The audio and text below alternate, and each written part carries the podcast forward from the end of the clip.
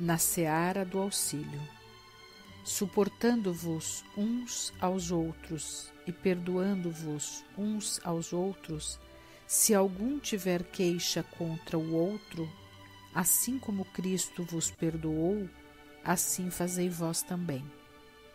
Paulo, Colossenses, parágrafo 3, versículo 13.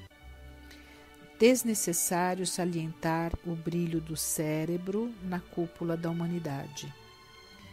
As nações vanguardeiras do progresso material efetuam prodígios nos setores de pesquisa e definição do plano terrestre. A universidade é um celeiro de luz para a inteligência. O laboratório é uma nascente de respostas seguras para as milenárias indagações. Entretanto, na esfera do espírito sobram discórdias e desesperos, desgosto e desilusão. Todos nos referimos inquietos às calamidades da guerra, à proliferação do vício, aos estragos do ódio ou às deturpações da cultura, conscientes dos prejuízos e desastres que nos impõem ao caminho comum. Assinalamos aqui, além, lutas ideológicas, conflitos raciais, insânia e egoísmo.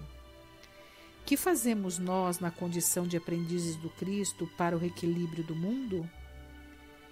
Achamos-nos convencidos de que a violência não extingue a violência.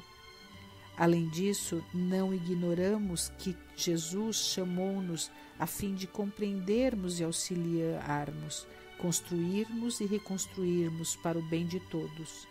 Pensemos nisso. Não alegues isolamento ou pequenez para desistir do esforço edificante que nos compete.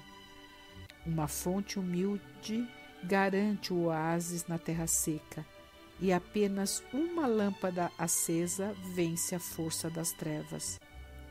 A harmonia do todo vem da fidelidade e do serviço de cada um. Trabalhemos unidos pela edificação da terra melhor Comecemos ou recomecemos a nossa tarefa, baseando a própria ação do aviso de Paulo, suportando-nos uns aos outros e perdoando-nos mutuamente. Emmanuel, do livro Segue-me.